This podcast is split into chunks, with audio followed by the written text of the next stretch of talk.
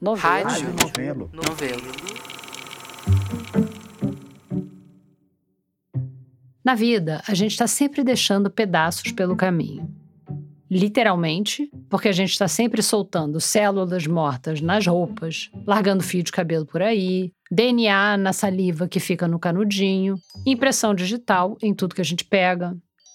Mas a gente vai também deixando outras pistas.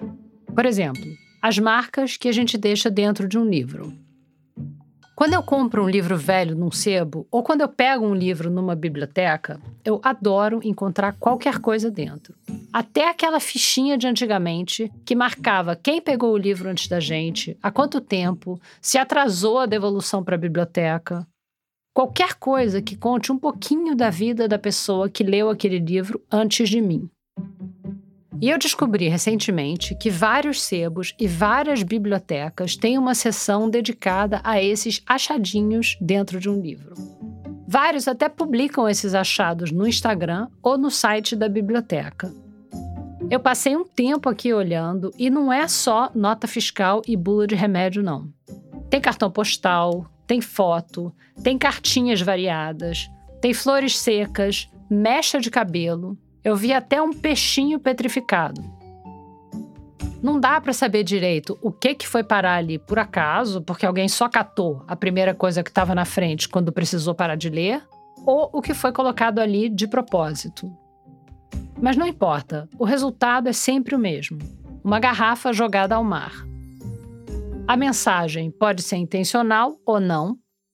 Alguém pode ou não encontrar a garrafa. O episódio dessa semana traz duas garrafas que foram jogadas ao mar e foram encontradas. E quem abre a primeira delas é a Bárbara Rubira. A gente volta daqui a pouquinho. Tem história aqui do Rádio Novela Apresenta que dá vontade de pegar na mão, de guardar na bolsa, de botar na estante, de dar de presente para alguém. A Janela Livraria e a Mapa Lab resolveram botar essa ideia no papel, na forma de 12 plaquetes com os roteiros originais de algumas das histórias do Apresenta que mais fizeram sucesso entre os ouvintes. São 12 livrinhos com 12 histórias, com narrativas completamente diferentes, para você poder ler, reler, grifar, consultar, colecionar e, quem sabe, também se inspirar a contar as suas histórias. O lançamento das plaquetes vai ser no Rio de Janeiro, no dia 13 de junho, às 19 horas, na Janela Livraria do Shopping da Gávea.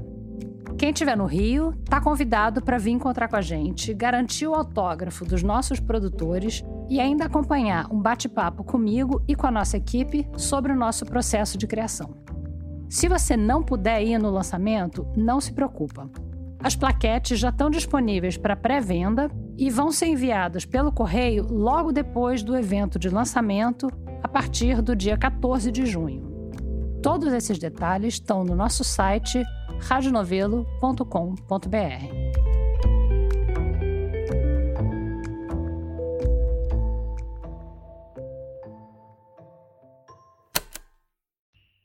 Bom, para ser precisa, essa garrafa já chegou aberta aqui na minha mão. Quem abriu foi o Bruno. Meu nome é Bruno Azevedo, eu sou de São Luís do Maranhão, tenho 43 anos, sou escritor e historiador de formação. Eu escrevo e edito livros já há um bocado de tempo. Você é um cara dos livros, né? É, eu sou um cara dos livros, sim. É engraçado isso, porque eu penso a forma livro, né, o tempo todo para praticamente tudo. Essa história que o Bruno trouxe pra gente tem justamente a ver com livros. Tá, vamos lá. Eu já contei essa história tantas vezes, Bárbara, porque eu passei um momento muito obsessivo, muito obcecado, na real. Mas vamos lá. Em 2000 e... no finalzinho de 2012, comecinho de 2013, eu fui ao Rio de férias. O Bruno saiu de São Luís e foi para o Rio de Janeiro para visitar um amigo, o Gabriel. E de lá, ele e os companheiros de viagem decidiram aproveitar para dar um pulo em Petrópolis, na região serrana do Rio. Vamos dar uma, uma folga pro Gabriel, passar uns dias em Petrópolis, ver qual é e voltar. Eu não posso ir numa cidade sem ir no sebo. Eu acho que o sebo diz da cidade. O sebo diz da história do conhecimento acumulado que aquela cidade tem e fez circular entre seus cidadãos, né? Então, um sebo me diz muita coisa que eventualmente o museu talvez Pro meu olhar não diga. Bruno, um cara dos livros. E eu saí daquele sebo no dia com três livros. Por incrível que pareça. Por incrível que pareça, por quê? Provavelmente você sai com mais? Geralmente eu saio com muito mais. três foi pouco. É, não, Três três, três foi pouco. Três, três foi realmente pouco. Mas enfim, sai, lembro claramente que eu saí com três livros. Um livro tinha um artigo sobre cachaça, que é um assunto que muito me interessa. A Chegada em Darkover, da Mary Zimmer Bradley, que é um livro lindo de ficção científica. Esse eu li imediatamente. Três livros. Um sobre cachaça, um de ficção científica, E A Mulher Desiludida, que é um livro da Beauvoir. Simone de Beauvoir, a escritora francesa. Aquela mesma que escreveu O Segundo Sexo, uma das obras mais importantes do movimento feminista. A Mulher Desiludida é um livro de ficção dela, que foi publicado quase 20 anos mais tarde, em 1967. Ah, não sei se você já leu A Mulher Desiludida. Bom, se você já leu, ótimo. Mas se você não leu A Mulher Desiludida, também não tem problema, porque a gente vai te contar mais ou menos do que se trata. Se você é do tipo de pessoa que odeia spoiler, desculpa. Mas eu duvido que qualquer coisa que a gente fale aqui estrague o seu prazer da leitura. E eu me comprometo a poupar os detalhes. Mulher Desiludida é um livro que tem três histórias, certo? São três histórias contadas por três mulheres que estão num processo fulcral da vida. Elas estão resolvendo coisas ali que são muito importantes para elas e coisas muito ruins, que lidam com perda, com separação e tudo mais. As três histórias do livro têm uma coisa em comum. Elas são protagonizadas por mulheres que estão lidando com a passagem do tempo, com o próprio envelhecimento e com o desgaste das relações. A própria Simone de Beauvoir estava prestes a completar 60 anos quando o livro foi publicado. Então, dá para imaginar que as histórias têm pelo menos um fundinho autobiográfico. A primeira história do livro se chama A Idade da Descrição. E é sobre uma mulher, uma grande intelectual, com uma carreira de sucesso, que é casada e mãe de um filho. Aos 60 anos, ela se vê sozinha e um pouco insegura. E ela passa a se sentir muito distante do marido e do filho dela, que decide não seguir na carreira acadêmica que ela sonhou para ele a vida toda. A segunda história se chama Monólogo. E o título é bastante apropriado, porque ela é escrita assim mesmo, quase que num fluxo de consciência da personagem. Uma mulher bastante sozinha e que está sofrendo com o luto da perda da filha, que se suicidou. A terceira história é a que dá nome ao livro, A Mulher Desiludida. A Mulher Desiludida é a história de uma mulher que está sendo abandonada pelo marido. É uma mulher de 40 anos, que tem duas filhas, cujo marido é um pesquisador, um médico pesquisador, e ela foi dona de casa a vida inteira, dedicou a vida inteira a esse projeto. Do projeto de outra pessoa, no fim das contas, né? A Mulher Desiludida, a personagem título, se chama Monique. E a história é escrita como se fosse um diário dela. As duas filhas que a Monique dedicou a vida a criar já estão adultas, estão crescidas, já saíram de casa. Uma casou e a outra foi estudar no exterior.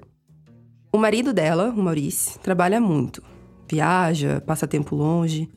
E um dia, ele conta pra ela que tá tendo um caso com outra.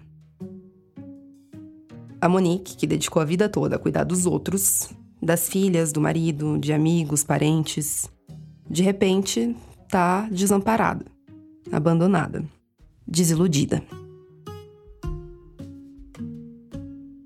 O livro que Bruno comprou em Petrópolis era uma edição antiga, de 1986, com tradução da Helena Silveira e da Marianne A. Bom Barbosa. O exemplar estava claramente usado, quer dizer, dava para ver que alguém já tinha lido ele antes. E não custou caro. Comprei o livro por míseros 8 reais, botei na bagagem, vivemos o resto da viagem, voltamos para São Luís. Primeiro, o Bruno leu o livro de ficção científica, depois o que tinha o tal artigo sobre a cachaça, e o livro da Beauvoir ficou um ano encostado. Quando ele finalmente abriu o livro, ele reparou numa coisa, logo na folha de rosto. E aí tinha Alice, maio de 87, Petrópolis. Um nome, Alice, uma data, maio de 1987, e um lugar, Petrópolis. E eu comecei a folhear aquele troço, e aí vi frontispício da primeira história, nada, né? Chego na folha de abertura da segunda história, ok. E aí eu vou ver a terceira, e lá na terceira tá igualzinho a folha de rosto, Alice, maio 12, 1987, Petrópolis. Disse, hum, essa mulher só leu isso aqui. A tal Alice só tinha deixado a marca dela na última história, aquela que dá título ao livro. Lá depois de umas 40 páginas, eu começo a encontrar uns rabiscos. Discretos, assim, sabe aquela pessoa que lê. Só na terceira história. Só na terceira história. Eu nunca li as duas primeiras. E a partir daí, eu me toquei que eu tava lendo dois livros. Porque essa mulher, que leu o livro em 87, tinha 40 anos e estava passando exatamente pela mesma coisa da protagonista do romance. O Bruno decidiu então que ele não ia ler o livro da Beauvoir. Ele ia ler o livro da Alice. Quem compra livro de sebo sabe que está comprando pelo menos dois livros, né? É, a beleza do negócio é justamente o leitor que veio antes, é, é quem teve uma relação com aquilo. O Bruno pulou as duas primeiras histórias, seguindo os passos da Alice. Ele foi acompanhando a história da protagonista da Beauvoir, a Monique, mas principalmente a da Alice, a antiga dona do livro. Lá pelas páginas 40 do livro, tem um trecho que está sublinhado. Nós demonstrávamos que um amor pode durar sem diminuir.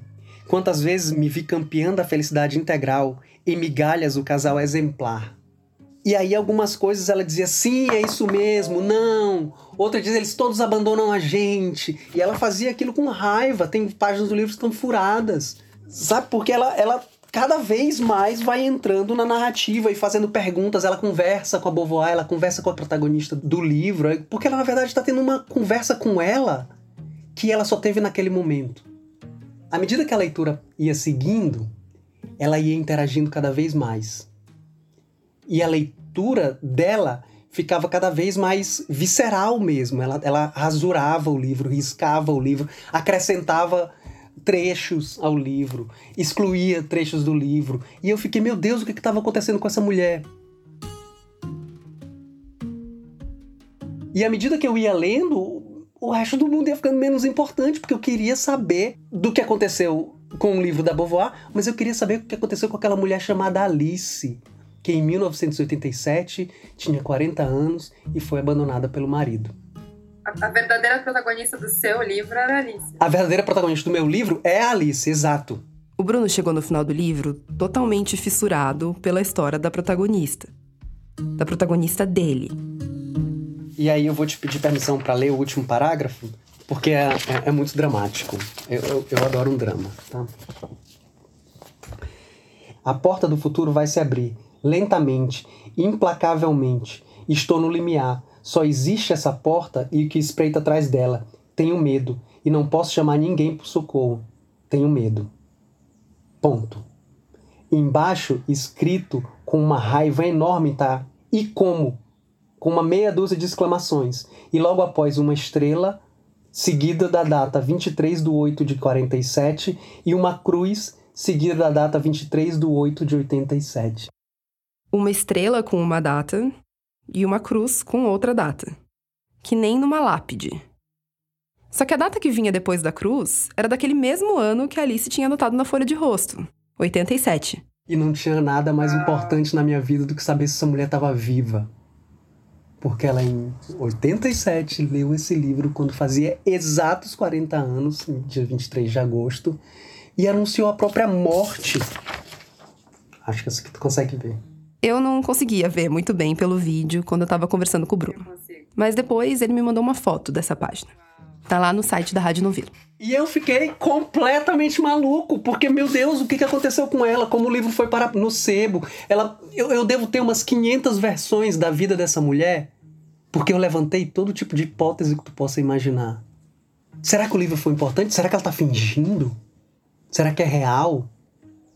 Não tinha jeito, eu tinha que achar essa mulher. O Bruno estava sentindo que o livro dele não podia terminar daquele jeito. E eu ficava pensando, como tá essa mulher? Eu preciso devolver esse livro para ela. Foi isso que eu pus na minha cabeça. Eu preciso devolver esse livro e eu preciso ouvi-la. Preciso saber o que aconteceu. Eu preciso saber se ela tá bem. Acho que eu entendo um pouco, Bruno. Essa é a Paula Scarpim. Oi. E eu acho que você entende o Bruno também, né, Babi? É, a gente tem um bom grupo de obsessivos aqui na equipe do Rádio Novela Apresenta. E tem ouvinte obsessivo também. É, e aí você tava no meio dessa apuração sobre a história do Bruno. E da Alice. É, do Bruno e da Alice, isso. Quando chegou um outro e-mail de ouvinte aqui. Com uma história que tem algumas coisas em comum. Algumas, tem. O e-mail era do Daniel Guerra. Eu cheguei em São Paulo em julho do ano passado, sou de Salvador. As histórias têm muita coisa diferente também, claro.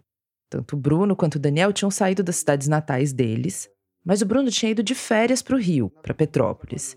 E no começo dessa história aqui, O Daniel tinha se mudado para São Paulo para morar com a namorada. Cheguei naquela euforia, né, de eu sempre quis vir para São Paulo. E depois comecei a baixar assim a onda, digamos, e comecei a ficar triste. E aí eu tava também sem trabalho, porque depois da pandemia a classe artística ficou bem vulnerável, né? Então eu tava sem projetos, não tinha edital saindo. O Daniel, ele é dramaturgo e diretor de teatro. Aí eu falei assim, São Paulo, cara. Eu tava assim, sempre no sofá, assim, meio pensando o que, é que eu ia fazer, sem muitos contatos aqui em termos de, de projetos, de criação, de, de, arte e tal. Que era diferente lá de Salvador, tinha né, uma outra vida.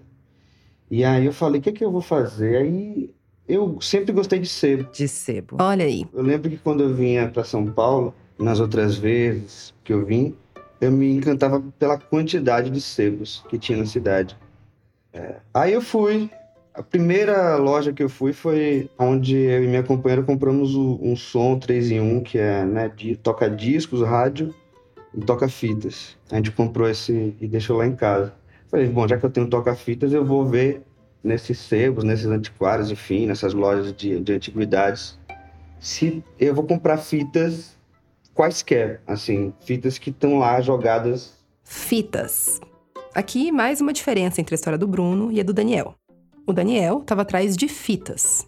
Mas os dois estavam atrás da mesma coisa, no fundo, né? De uma boa história que não tivesse ali na superfície. E realmente as fitas geralmente estão jogadas porque, eu, como eu fui saber, eles vendem assim para decoração de festas, uma festa temática sobre anos 80 e compra várias fitas. Assim. Ninguém escuta as fitas. Coloca lá na decoração e depois joga fora, sei lá. Aí eu falei, bom, deve ter também fita de família, fita de, de gente que gravou e tal. A gente também tem esse comichão. Essa é a Flora Thompson Devô.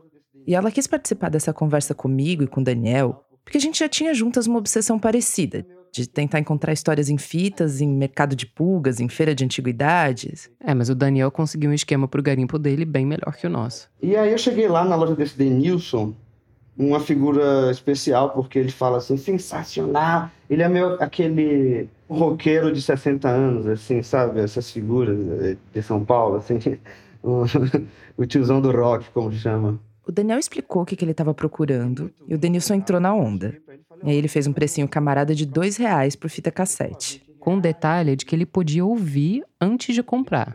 Ali na loja mesmo. Ele me colocou numa salinha lá que tinha todas as coisas mais, assim, jogadas, né? Aí ele me deu um toca-fitas, né, portátil, e fiquei naquela sala ali, pensando na vida e escutando várias fitas que não, não tinham muita coisa, assim. Alguns não tinham nada, de fato, eram fitas virgens.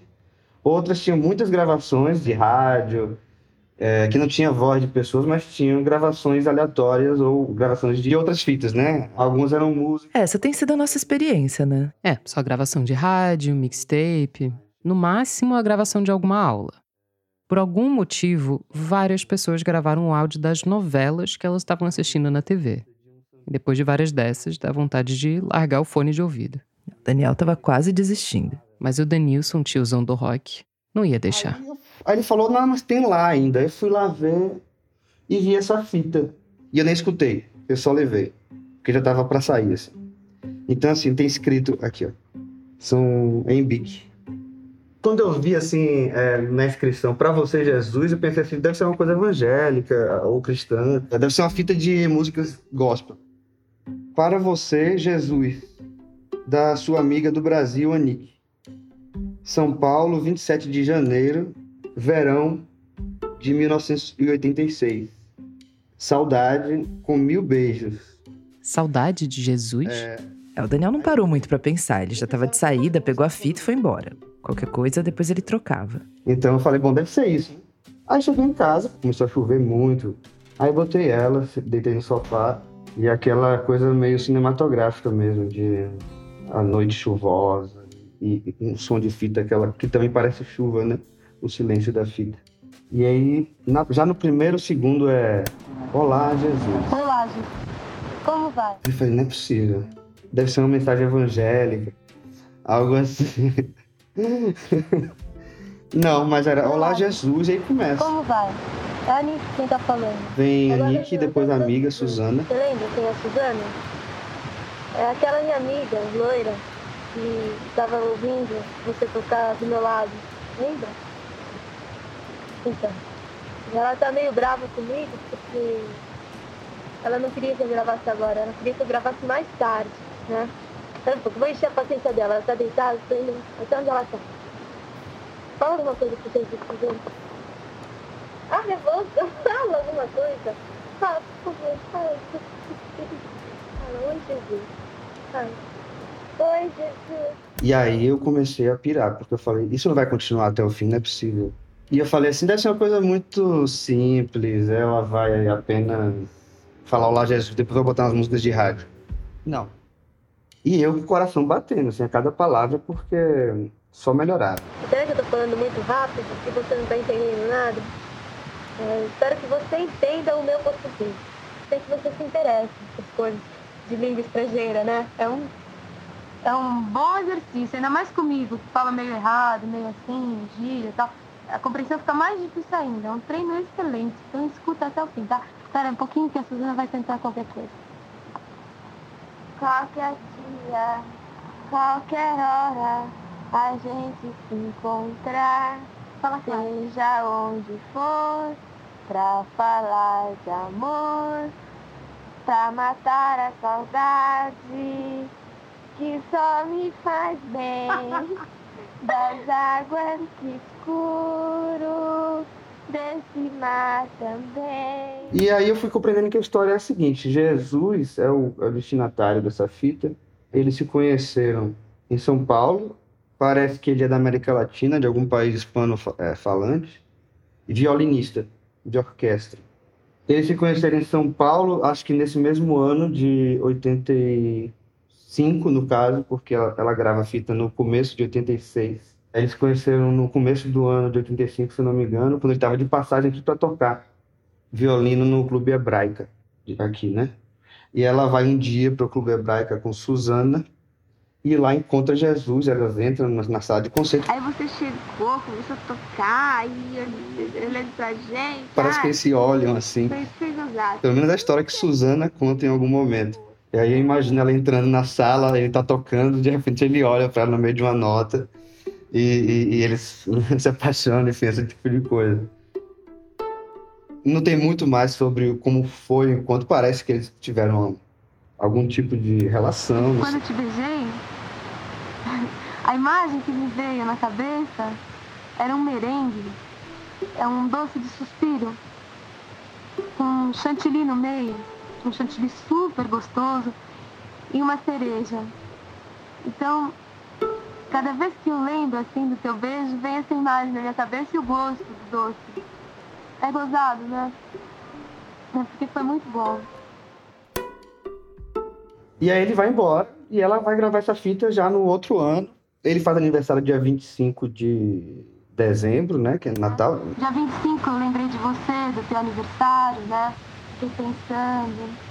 Jesus faz 28 anos. E ela fala nessa fita aí. Até cantei parabéns assim pra você na minha cabeça. E cantaram parabéns e cantam parabéns na fita. Parabéns pra você. É, você vai cantar que ela tá melhor que eu. Vou cantar hoje. Canta parabéns pra ele, por favor. Parabéns pra você nessa data querida. Muitas felicidades, muitos anos de vida. Viva Jesus! Daí que eu falei, bom, o aniversário de Jesus é o mesmo do aniversário de Jesus histórico e tal. Que deve ser comum, né? Assim, a pessoa que bota o nome do filho de Jesus é porque é uma homenagem, né? E aí ela vai aprofundando nessa, nessas histórias, ela fala muito do próprio meio, assim, eu tô gravando essa fita. Cada vez que eu falo assim de uma luzinha vermelha, assim, gritando, a intensidade do que eu tô falando. Falam sobre a vida dela. Ela tá de férias, viajou para Cabo Frio, ela descreve muito bem as paisagens, descreve muito bem as situações. Ela parece uma artista mesmo, no sentido da locução, assim, da narrativa que ela constrói. Em Cabo Frio, ela descreve como ela, ela e Suzana entram num rio a correnteza vai levando elas, elas não precisam fazer nada. Tinha um canal de 5 metros de largura. Um canal que ligava um lago ao mar, né? E a água limpíssima, sabe? Então a gente entrava dentro do canal e a correnteza levava a gente. Não precisava nem nadar. E a gente fazia isso no pôr do sol. A correnteza vai levando elas durante um quilômetro E elas vão gritando. E a gente passava por debaixo de umas pontes, assim. Então a gente cantava, dava eco, a gente ria, a gente gritava. Isso vai ecoando pelas pedras. Um tempo gostoso e tal, me queimei. Tô queimada, viu? Morena. Ela fala, voltei morena, enfim, muitos detalhes. Ela tá de férias, tá desempregada, ela fala isso em algum momento. Tô procurando emprego. Ela é, estuda direito, acho que na PUC, porque ela tem um professor em algum momento que é monge. Do Mosteiro São Bento daqui, né? Ele vai falar sobre Platão esse ano. Enfim, ela tem esse pendor mais para a estética, para a filosofia, para arte. E ela estuda direito, mas quer ser cantora. Ela tem aulas de canto. Tem uma coisa engraçada que é a Nick que tá fazendo aula de canto e ela nunca canta, é só a Suzana, Só a Suzana que, quem que, canta, né? assim, com todo respeito pra Suzana, não canta bem. Vocês escutaram então, que legal. O Daniel tinha mandado os dois lados da fita digitalizados pra gente. E claro que a gente ouviu antes de conversar com ele. Vocês têm alguma coisa para Não sei se eu continuo. Não, eu quero te ouvir primeiro. Qualquer coisa me parem. Uhum. É, E aí tem um momento que é muito bacana também, que é um. Já no começo do lado B, que é assim, ela grava coisas do rádio.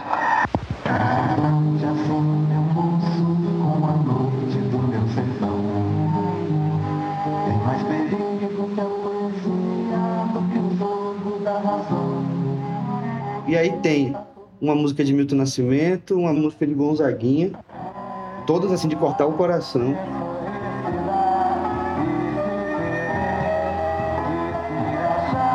Quando ela volta, ela fala: Eu gravei aqui essas músicas e tal. As músicas anteriores eu peguei no rádio, assim, então não deu pra gravar muito bem. Porque a gente fica esperando, vai mudando de estação, às vezes pega pela metade. Mas são músicas bonitas, eu, eu acho, né? Aí, nesse momento que volta pra ela, ela tá na cozinha sozinha, já. É o único momento que ela está sozinha. Eu agora tô sozinha aqui na cozinha, o pessoal já foi dormir. Na cozinha de noite, eu falei: Não é possível que ela tá preparando toda essa dramaturgia. E tá até ficando meio ridículo com esse gravador, porque as pessoas pensam assim, essa menina é doida, né? O cara nem escreve ela. E aí, de fato, ela começa a falar dela mesma no sentido mais. é, assim, ela fala, ela fala pra Jesus, mas fala dela mesma. Então ela começa assim. Eu não sei, vamos falar de namorado, de namoro. É. Eu sou sua amiga, eu sei disso, eu não sei se, sabe? Mas é, eu entendo as coisas, sabe? Acho que namorado, namorado mesmo, assim, era meu pai. E meu pai. Pra quem lê um pouco de psicanálise, Com ele tinha tudo, entendeu? Compreensão, carinho, tudo. Uma amizade incrível. eu comecei a perceber que talvez esse pai, talvez uma possibilidade, esse pai seja morto nesse momento. E agora eu sinto saudade dele. Porque ela começa a falar de energias e de contatos Mas com outras dimensões. eu sinto a presença dele e no ar, nas coisas. Ela faz a metáfora de que o corpo é uma caverna, Nos seus olhos, os olhos são duas aberturas uma abertura. dessa caverna. E o ar do ambiente, o que permeia todas as partículas existentes no mundo, né? permeia as células, sabe, esse ar está em você, é dentro dessa caverna e está se unindo ao exterior pelos seus olhos e, e ao mesmo tempo por todo o teu corpo.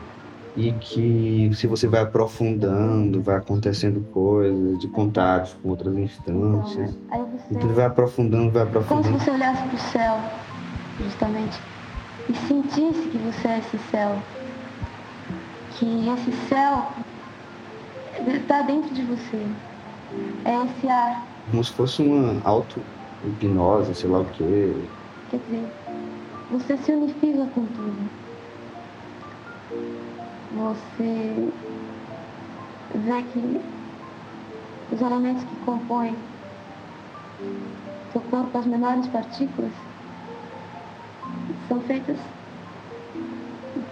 da, da mesma substância. Vai fazendo isso assim, Vai. esse discurso. Uma coisa esquisita, né? Nem esquece esse assunto. E ela fala, Vai acabar a fita. Eu nem percebi. aí a fita acaba.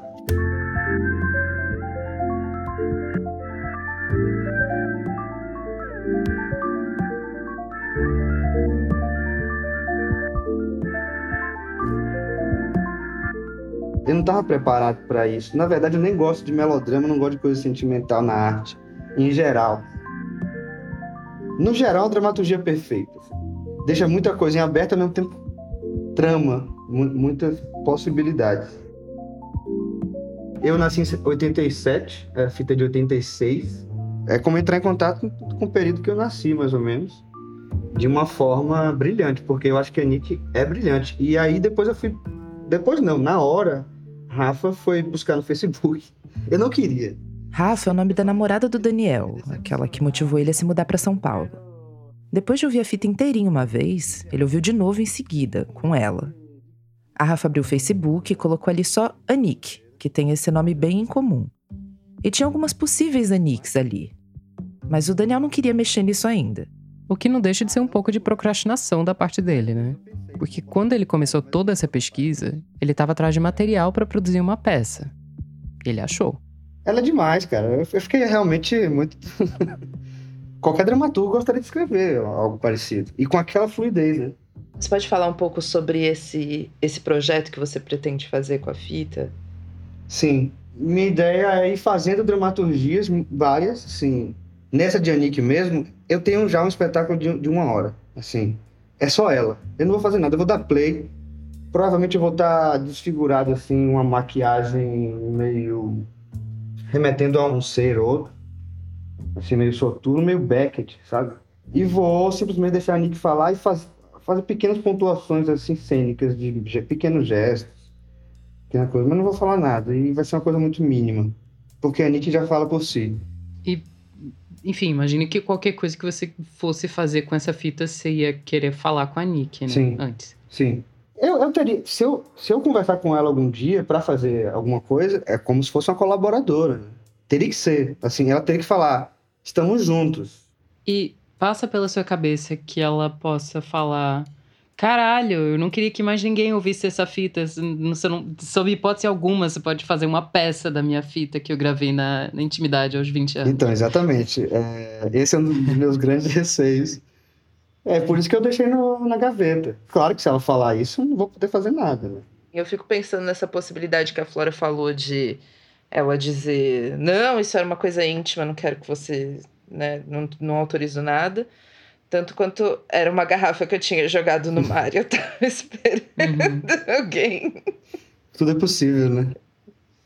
Tudo é possível.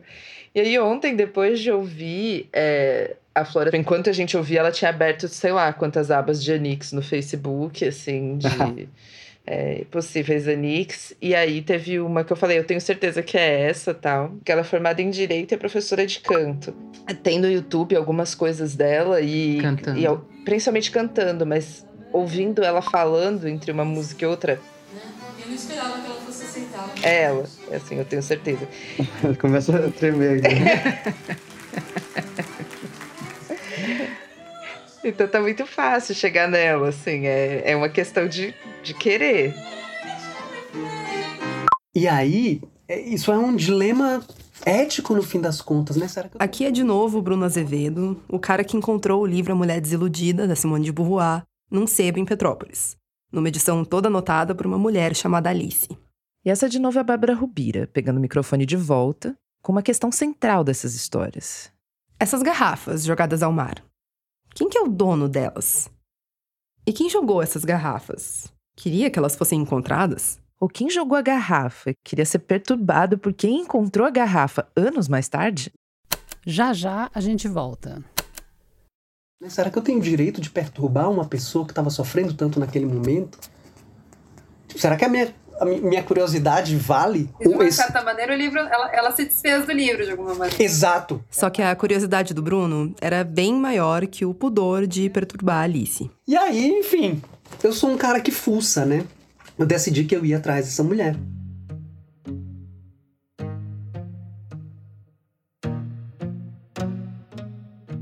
Tá, mas como? Porque o Daniel tinha muito mais dados sobre a Nick, né? Eu não tinha sobrenome, era só... e não é um prenome incomum, sabe? Eu imagino alguém que tem que achar um Bruno, pobrezinho. Tem uma cada esquina, não dá. É, o Bruno só tinha aquelas poucas pistas dentro do livro. Inclusive algumas que eu não mencionei antes. Eu só tinha um prenome, duas datas, um número de telefone, o nome de uma cidade. Um número de telefone de mais de 30 anos. De mais de 30 anos e a foto de um pássaro.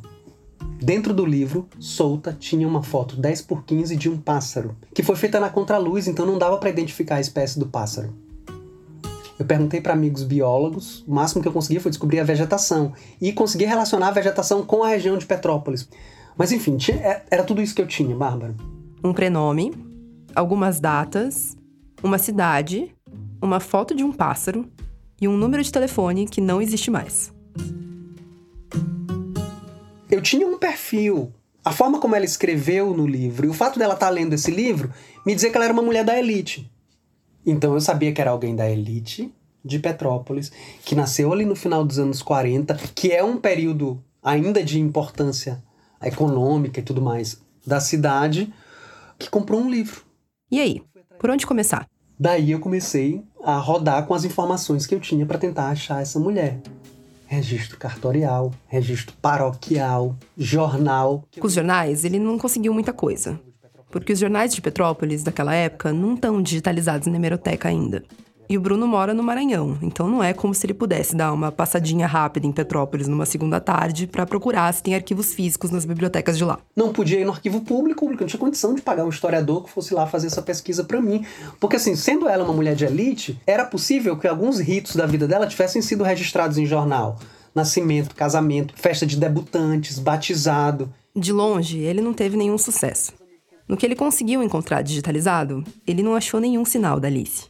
Rádio, eu liguei para as rádios para falar com os locutores mais antigos, para saber se eles conheciam alguém com esse perfil. Fui averiguar o telefone, mesmo na lista o telefone não constava. Eu fui atrás do sebo, que eu não lembrava o nome do sebo. Eu fui no Google e aí achei as imagens da rua para entrar na galeria para achar o sebo cujo dono tinha morrido. E não tinham como. Um dono de sebo não sabe como os livros chegam lá, via de regra, né? Enfim, eu passei meses dando murro na ponta de todas as facas que me apareceram. Até que eu exauri, pelo menos as fontes que eu tinha naquele momento, para tentar achar essa mulher. Meses de busca e nada. Aí o Bruno, já meio desacreditado, resolveu partir para uma última estratégia desesperada. E aí fiz uma postagem. Fui no Facebook, posto que sou velho, e coloquei lá gente, olha, achei esse livro, esse, uh, essa pessoa assim, assim, assim, assim e tal. Não, não, não penso em outra coisa. O Bruno, aliás, já tinha pensado em apelar para as redes bem antes. Ele foi lá e jogou Alice na barra de pesquisa do Facebook, tentou dar uma filtrada pela localização e foi mandando mensagem para todos os perfis correspondentes em Petrópolis. Oi, eu não sou maluco, eu tô pesquisando tal, tal, tal, tal, tal coisa. Tá aqui um link, outro link, pra saber que eu existo e, e faço coisas e tudo mais. Não sou um agiota procurando uma é, Imagina! Eu escrevi. E nada. Ninguém me respondeu. Mas com a postagem, o último ato desesperado foi diferente. A Mariana Filgueiras, jornalista, fez uma varredura no Facebook dela. Como ela é do Rio, apareceu uma pessoa. Ela diz: Ó, oh, vê se essa aí te ajuda. E era exatamente o perfil que eu estava procurando. A idade, tudo mais. E aí eu disse: éguas. Ela te mandou o link do perfil, tinha foto? Tudo? tinha foto. Como é que você se sentiu vendo o rosto é. dela? Assim? Eu não acreditei, na real, porque era, foi a primeira coisa que de fato deu em algum lugar. Eu disse: deve ser ela. Aí ele mandou uma mensagem, claro.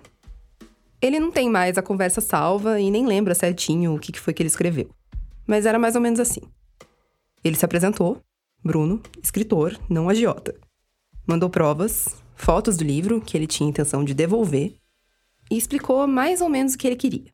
Saber como ela estava, o que, que tinha acontecido, o que, que o livro representou para ela. Só que ela não respondeu. E aí, um obsessivo é um obsessivo, né? eu fui olhar toda a rede de contatos dela, por quem deve ser a família dessa pessoa. Tem gente aqui que tem cara de que é filho, gente que tem cara de que é isso, isso. E aí eu escrevi uma espécie de primeira camada de contatos dessa pessoa. Ninguém me respondeu. E aí, um tempo depois, eu já completamente maluco e chato, meus amigos não suportavam mais ouvir sobre isso. A essa altura, o Bruno estava procurando Alice já tinha uns três anos. Era 2017. E o Bruno tinha planos de ir para Flip, a Festa Literária Internacional de Paraty. Pela primeira vez, desde aquela ida ao sebo, ele ia estar em terras fluminenses. E aí ele decidiu aproveitar a viagem e percorrer quase 300 quilômetros de estrada para ir de novo até Petrópolis. E, e não é bem para achar essa mulher, porque eu não tenho mais essa esperança. Mas a gente vai lá para fechar essa história e eu vou esquecer isso. E foi uma viagem catártica no final das contas, né? Porque eu fui reencontrando todos aqueles passos. Eu fui ao sebo, eu fui a todos os lugares. Eu, eu... Bárbara, tava para entrar na, nos lugares e perguntar: Ei, você conhece por acaso uma pessoa chamada Alice, que talvez tenha seus 70 anos e que em 1987 sofreu por amor? O que é completamente absurdo, mas você chega nesse nível, né? Bom, ele não chegou a esse ponto de bater de porta em porta perguntando por Alice. Mas nessa viagem, ele fez uma coisa que lá de São Luís ele não tinha conseguido fazer. A única pesquisa que eu não fiz foi a pesquisa de jornais. E aí fomos no arquivo público. A historiadora do, do arquivo público é uma senhora incrível. Passamos uma manhã lá, enfim, não há registros. E aí eu disse, foi, encerramos essa história e vamos para casa. Ok, caso encerrado. O Bruno voltou de Petrópolis para o Rio de Janeiro, para ver aquele mesmo amigo que ele tinha ido visitar anos atrás. Mas o lado obsessivo do Bruno falou mais alto. Ele não podia desistir. Não depois de ter chegado tão perto. Eu disse: Eu tô aqui. Não é possível. Aí eu decidi voltar ao Facebook e mandei mensagem para todos os amigos dessa mulher. Todos enfim, mesmo rolê. Não sou maluco, preciso achar essa pessoa, eu acho que você a conhece, e ziriguidum, telecoteco, balacobaco. Ah, e alguém me respondeu, dizendo, é ela, mas ela não vai querer falar contigo. Aí eu disse, ok, mas eu preciso ouvir isso dela. Por alguma coincidência cósmica, ou não sei se essa pessoa falou para outra, uma outra pessoa me respondeu pelo Facebook e me disse eu sou filho dela. E eu, como numa canção do Amado Batista, me tremi todo. Naquela última tentativa, finalmente uma resposta. E de alguém muito próximo da Alice, um filho dela, que por algum motivo confiou que o Bruno não era um maluco e topou ajudar. E ele disse: ela não mora mais aí, mas amanhã ela vai estar tá aí e vai ficar só salvo engano dois dias de repente me manda um contato. Deus, pessoa tá viva e eu vou conseguir falar com ela. E aí no outro dia eu embarquei do Rio de volta para Petrópolis e cheguei na casa dessa senhora. E ela abriu o portão e disse: A minha família inteira falou que não era para eu te receber. Bom, pudera, né? Imagina só. Um cara desconhecido manda mensagem para você e para mais trocentas pessoas do seu círculo por causa de um livro de segunda mão. Acho que se Alice fosse alguém da minha família, eu provavelmente teria dado o mesmo conselho. Porque era obviamente um maluco que estava lá. E a única coisa que eu pude dizer de volta foi obrigado. E eu sentei e essa moça me contou tudo. O que é uma loucura pensando que eu era um Zé Ninguém que saiu do Maranhão com uma cópia de um livro que ela se livrou nos anos 80. O Bruno e a Alice passaram uma hora conversando. Ele pôde fazer todas as perguntas que ele queria fazer. Pôde preencher todas as lacunas da história que ele vinha construindo na cabeça dele a partir daqueles rabiscos. Pôde saber, de fato, o que estava se passando na vida da Alice quando ela leu aquele livro 30 anos antes.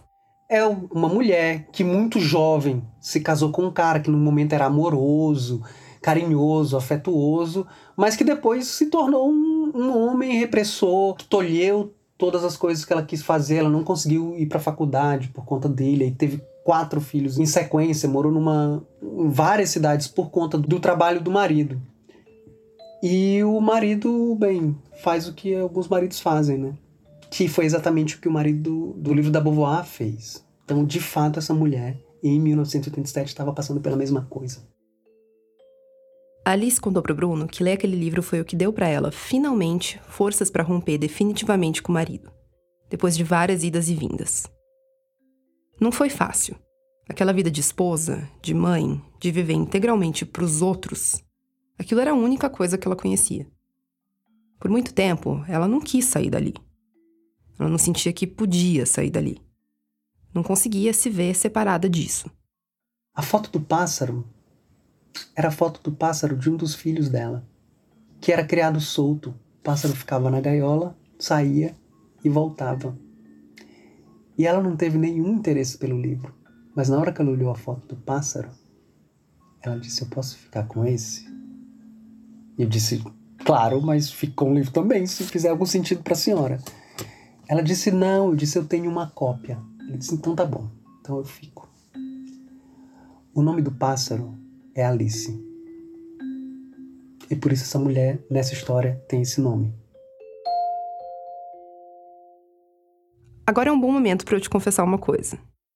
Alice não é o nome verdadeiro da nossa mulher desiludida. Não era Alice um prenome que estava escrito na folha de rosto do livro. Esse era o nome do pássaro da foto. E foi o nome que o Bruno escolheu para falar dela aqui. Isso porque ela quer continuar anônima. Aliás, aquela conversa entre eles, de quando eles finalmente se encontraram depois de anos de busca, o Bruno gravou. A gravação de áudio dessa conversa tá com o Bruno até hoje. Mas a gente também não vai rodar isso aqui, em respeito a Alice, que pediu que esse áudio ficasse só entre os dois. Direito dela, né? Acho que a gente já se meteu na vida dela o suficiente. Ok, a gente já se meteu na vida da Alice o suficiente, mas ainda tinha a vida de uma pessoa em que a gente estava ameaçando se meter. Na da Nick. Aqui de volta, aliás, é a Paula Scarpim. E a Flora Thomson DeVoe. Alô? Alô, é a Nick? Oi, Paula. E o Daniel, que tem mais pudor que o Bruno, resolveu terceirizar para mim essa parte de se meter na vida da Nick. Porque digamos que isso é o que eu faço profissionalmente. Eu queria te pedir essa confiança, assim, de gravar comigo sem eu te explicar muito pra gente poder captar ali na hora as coisas que vão acontecer. Se a gente pudesse marcar no estúdio, né? Tá. E vamos combinar que a Nick também foi bem mais receptiva que a Alice, né? Onde é o estúdio? Então, né, pelo menos num primeiro momento. Tá joia. Obrigada, Paula. Eu que Tchau. agradeço, Nick. Um abraço. Tchau, tchau. A Nick mora em São Paulo, a gente mora no Rio. Então eu combinei dela ir para um estúdio parceiro nosso em São Paulo e a gente fazer essa entrevista por videoconferência. Mas tem outra pessoa que mora em São Paulo, né? É, o Daniel. A gente combinou dele ir lá no estúdio num primeiro momento sem se identificar. Tipo, oi, boa tarde, esse é o Lázaro, técnico de som. E esse é o Daniel. Tá. Anick, eu não quis te contar no começo sobre o que a gente ia conversar hoje, mas o Lázaro tá com uma gravação aí que eu queria que você ouvisse antes da gente começar a conversar. Pode ser? Pode. Oi, Lázaro. Como vai? É a Anitta quem tá falando. O Lázaro apertou o play e a gente ficou vidrada na tela, olhando a reação da Nick. Dava pra ver que ela tava à vontade com tudo isso, de coração aberto. Mas a expressão dela tava mais pra intrigada de estar ouvindo a fita do que qualquer coisa. Então escuta até o fim, tá? Espera um pouquinho que a Suzana vai tentar qualquer coisa. Qualquer dia, qualquer hora, a gente se encontrar. Eu queria que você comentasse. Bom, é, ela tá falando. Eu reconheci a voz da minha amiga Suzana, que foi minha amiga, que minha amiga e irmã, com quem eu cresci, minha segunda família. É, eu, acho que era ela cantando. É o jeitinho dela. Eu me emociono porque é isso. Agora, o resto da, da, da gravação eu não entendi, porque não era eu, né? Não era comigo exatamente, né? Mas não sei. Não era você quem tava falando? Era eu que estava falando nessa gravação? Meu Deus! Não foi você que gravou essa carta pro Jesus? Gente, isso aí era. Nossa! Ave Maria! É que a gente conheceu. Olha que coisa engraçada, mas quando vocês foram pegar isso aí, é impressionante. Nossa, é uma coisa que eu nunca. Nossa, mesmo surpreendente. É que eu conheci com a Suzana, a gente foi num, num concerto na Hebraica e eu conheci o, o Jesus, que era um, viol, um violinista, não, viol, não sei se ele era viol, violinista ou ele tocava viola. E, e, e a gente se conheceu. que, que, e essa história? Vocês poderiam me explicar melhor? Porque eu não estou entendendo nada. Posso, posso. Falem. É, na verdade, o Daniel, que tá aí na sua frente, vai poder te explicar melhor, na verdade. Nossa, tem que me recuperar aqui um pouquinho, porque à medida que ela escutava, eu ficava também sentindo um pouco da, da surpresa. É. Então, Nick, eu, eu. O Daniel explicou pra Nick tudo que ele tinha explicado pra gente. De como ele encontrou a fita. Fui de Salvador e vim pra São Ele tava até com a caixinha da fita na mão na hora. Inclusive tá aqui, deixa eu até pegar. Pra... Meu Deus do céu. É sua que- letra? É, mas onde você, mas você encontrou isso num sebo? Como foi parar num sebo isso? A minha pergunta é a mesma. Você pode contar pra gente, porque a gente ficou em dúvida, será que você tinha mandado a carta ou não? Eu, eu, eu tô, eu tô curiosa porque você Meu nem Deus. reconheceu a sua própria voz, né? Então você Não, lembrava Eu que você reconheci tinha... a voz da minha amiga. eu pensei que fosse talvez a filha dela falando, não sei. E falando com Jesus. Eu tava meio assim. Ai, ai. É engraçado, porque eu te- eu tenho. A Suzana, a família dela, me acolheu como filhinha, né? Os pais dela me chamavam de filhinha. Eu não tinha clube, mas a- o meu clube acabou sendo hebraica, eu sou católica, né? Mas assim. Ah, eu fico emocionada, me toca muito. Muito, tem mais história com a Suzana do que o Jesus, que eu nunca mais conversei com ele. né? Eu sei que ele era um bom músico, foi um namorico, na verdade. Não teve nada de.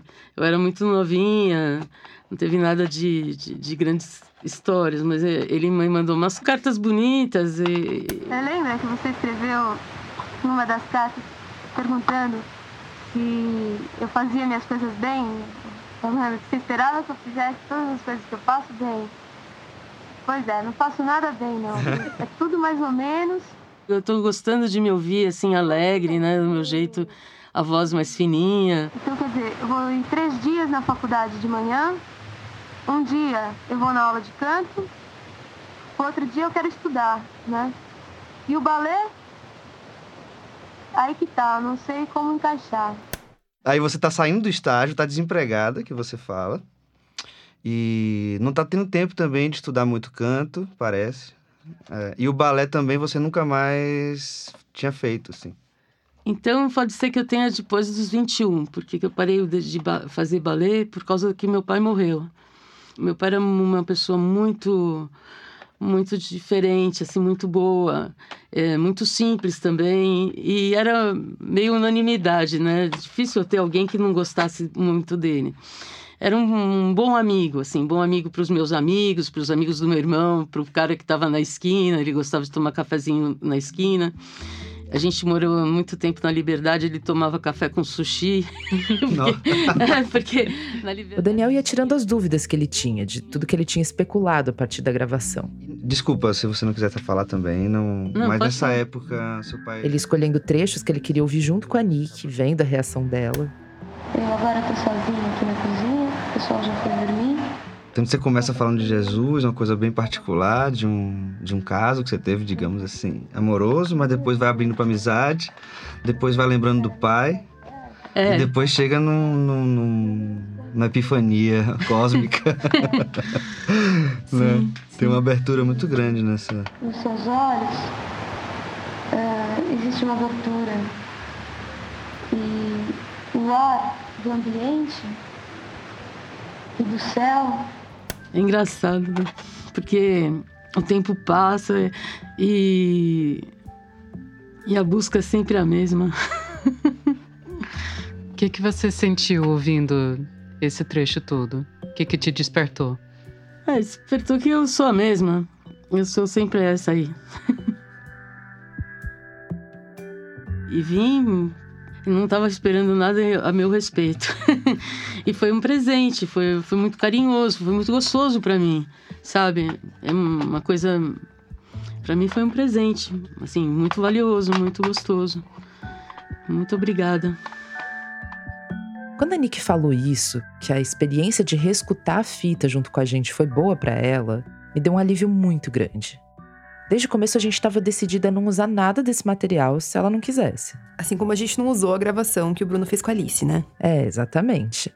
Mas tem uma coisa de um alívio mesmo, né? Não só porque a gente estava apaixonada por essa história, por essa fita e queria poder contar, mas deu um alívio saber que essa experiência estava sendo boa pra ela também, não era só pra gente. E pro Daniel, claro, que estava entusiasmadíssimo com tudo isso, como o Bruno ficou, né? Como é que você se sentiu depois disso, quando você saiu da casa dela? Foi, foi um alívio? Foi um momento de agora? Eu tinha vontade de falar para todo mundo na calçada que eu tinha conseguido encontrar a Alice. Sabe quando você chega no boteco para pedir um café? O garçom chega, cara, deixa eu te contar um negócio. Eu achei aquela mulher. A pessoa, quê? Mas é isso, a minha, a minha vontade era essa. Eu tava com um, um, um furor, uma excitação enorme de ter conseguido achar isso, né? E de ter conseguido conversar com ela, tipo, deu tudo certo. Mas ao mesmo tempo, depois que você resolve uma parte como essa, você tem um peso, né? Porque agora eu tinha que dar contas dessa história. Bruno, lembra? Um cara dos livros. A partir da gravação daquela conversa e da odisseia da busca dele, ele escreveu um livro, que já passou por algumas versões e que ele me disse que deve lançar esse ano. A existência da Alice é uma prova muito forte do poder do projeto literário da Beauvoir. Se a gente pensar no livro como uma espécie de parábola mesmo, né? uma narrativa com, com moral, é incrível como ela ressoa nessa mulher que nasceu em outro continente, em outra geração, mas com estruturas que ainda são muito semelhantes, né? Casei, tô aqui com esse, com esse marido que me largou e agora a vida deixou de fazer sentido. Aliás, é, é até interessante dizer que isso é o meu livro, né? Eu sou só o sujeito entrão e curioso que decidiu juntar esses dois pontos.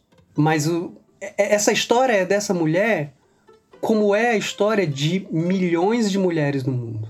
Não há nada, no final das contas, de extraordinário com essa história. Não tem nada de extraordinário. Nem na história da Monique, a mulher desiludida da Beauvoir, e nem na história da Alice. É bem provável que as histórias delas te lembrem alguma mulher que você conhece. Alguém que abriu mão da própria vida para viver a vida dos outros. É trabalho, é esforço, é a dedicação de uma vida. E é invisível, é descartável, fácil de abandonar. Daqui a 40 anos, talvez outra mulher leia este livro, o da Beauvoir no caso, e encontre uma saída. É curioso porque as duas histórias que a gente está contando hoje nesse episódio são histórias sobre homens e mulheres. Sobre homens que estavam atrás de mulheres, o Bruno atrás da Alice, o Daniel em busca da Nick. E as histórias originais que motivaram essas buscas são histórias de mulheres que, de alguma forma, estavam atrás de homens. A Nick atrás de Jesus, Alice tentando lidar com o marido dela, se separava ou não. E na história original da Mulher Desiludida também, né? A Monique lidando com Maurice. Isso. Mas tem uma diferença importante nessas histórias, né? Falando aqui só de Alice e marido, de Anique e Jesus, que é Alice está tentando superar a perda das ilusões que ela já nutriu pelo marido com a ajuda de uma história que outra mulher contou, a Beauvoir. Mas a vai perdendo as ilusões em tempo real, ao longo da fita. E, e, é muito legal porque no início daqui, da, quando você começou, a gente perguntou sobre Jesus, você falou, Jesus, deixa eu ver. e na fita parece que ele vira um detalhe mesmo, assim, parece que tá falando pro mundo de alguma maneira, ou com você mesma. Tem um, uma questão interessante. Talvez por isso ela nem tenha mandado a fita para ele. Já não fazia mais sentido mandar. Nosso grande mistério é como essa fita foi parar é, nesse sebo, nesse lugar em que o Daniel encontrou. É, você não se lembra se você chegou a mandar essa fita para o Jesus ou não, né? Não lembro, mas eu acho que não, porque se ela foi parar no sebo aqui no Brasil, sim. se ela estaria na, na. Venezuela. No Largo do Aroche. Nossa, olha só, impressionante. A Nick não tem mais contato com Jesus tem muito tempo, então nem fazia sentido pra gente também ir atrás dele. É porque essa história não é sobre ele. De alguma forma, acho que dá pra dizer que essa história é mais feminista do que a da Beauvoir. Pera, mas ainda tá faltando uma parte da história. O Bruno tá fazendo um livro a partir do encontro dele com a Alice, e o Daniel tem um projeto de peça, uma performance com a fita da Nick, né? Sim, sim. Porque é importante dizer, a Alice quer manter a identidade dela preservada, mas ela topou que o Bruno contasse a história da busca dele por ela num livro. Agora, o projeto do Daniel é muito focado na história da Nick, né? Justamente. A Nick, uma grande dúvida que a gente tinha era como que você ia sentir de saber que esse, enfim, pedaço da sua vida que, que outras pessoas tinham tido acesso, né? Enfim, tantos anos depois. A gente não sabia se você sentia que a sua privacidade tinha sido violada, assim. Não sei, o que que isso te causa? O que que você sente? Eu não tenho muito problema com isso, na verdade. Eu sou uma pessoa que. Sou, eu sou um, certas reservas, né? Mas eu não sou tão misteriosa assim, eu acho. Sabe por quê, Nick? É, quando eu falei com elas, eu escrevi um e-mail, né, e tal. Quando eu escutei essa fita, eu falei, esse é o meu projeto. Ah, e aí, quando elas me perguntaram assim, o que, que você acha se a Nick falar assim... É, primeiro, você já falou com ela? E eu, eu deixei na gaveta porque eu tava com receio de falar com você. Imagina. de procurar. Mas elas me perguntaram, e se a Nick falar assim, não? eu me sinto invadida, eu me sinto... Tá vendo? Não aconteceu isso. que bom. Não, pode ficar tranquilo. Que bom. Tô... Nossa, imagina. Eu fico, eu fico honrada, imagina. Muito legal. Maravilha.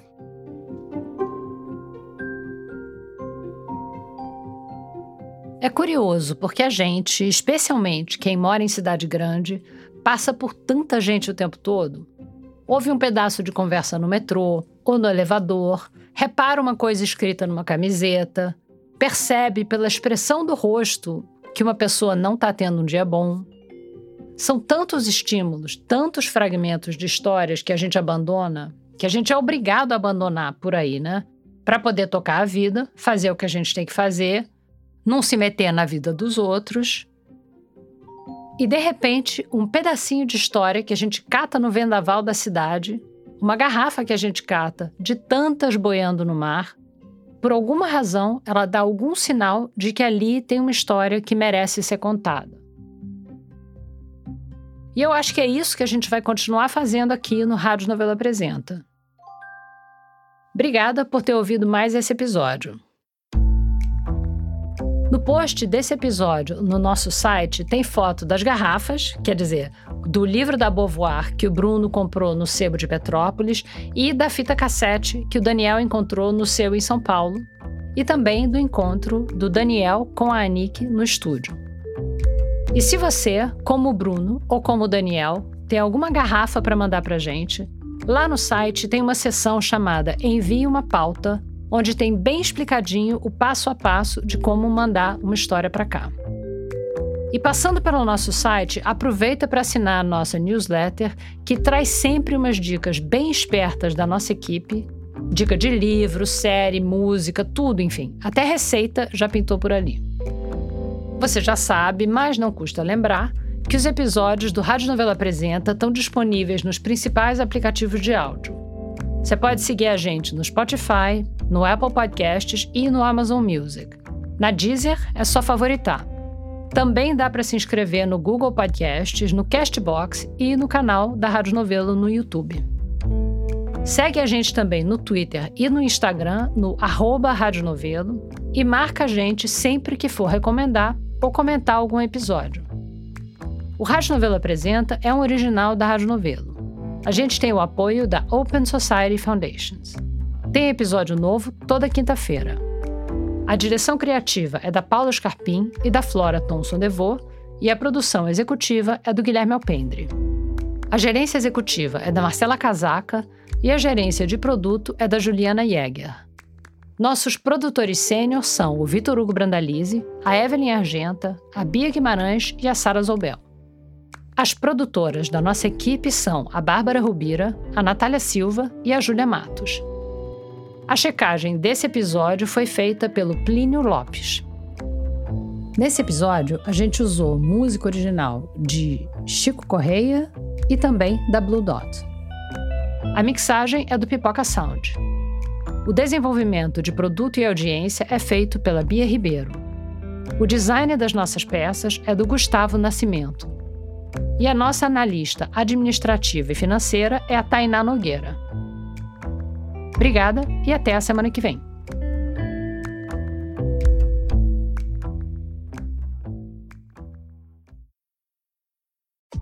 Muita gente virou ouvinte do Rádio Novelo Apresenta porque gostou do primeiro podcast original da Rádio Novelo, O Praia dos Ossos.